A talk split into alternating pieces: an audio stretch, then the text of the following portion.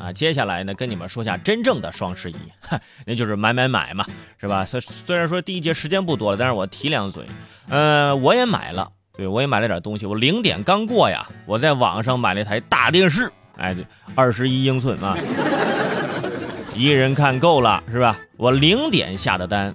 零点三十分，这快递就给我打来电话，说要给我送货，当时被我断然拒绝了。怎么着？我不用睡觉的，是不是？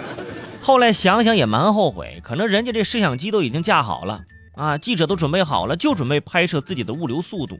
什么双十一第一单，我们的快递有多快啊？李先生，你有你的感想是什么？我感想是很困，大半夜给我送，是不是？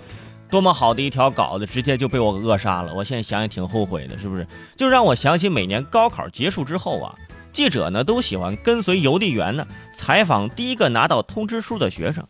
一般这第一个通知书，哎，不是清华就是北大，还要采访做条稿子。结果巧不巧，某一年那个考生，邮递员到他家敲了半天门，门没开，打电话，全家出去旅游去了。这是。比较寸啊，所以说后来呢都是提前打好电话啊，就是你别动啊，你在家待着，你等我们，我们马上就到啊。你不知道还以为你要抓捕嫌疑犯呢。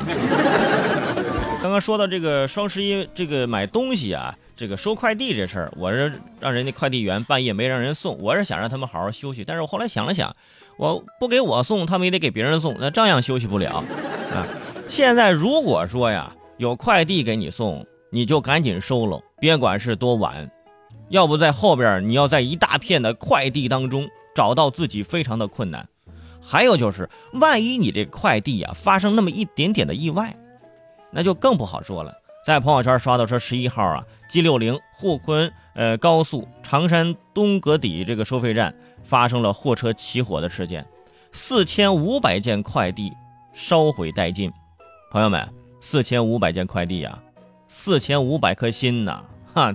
听到心碎的声音了没有啊？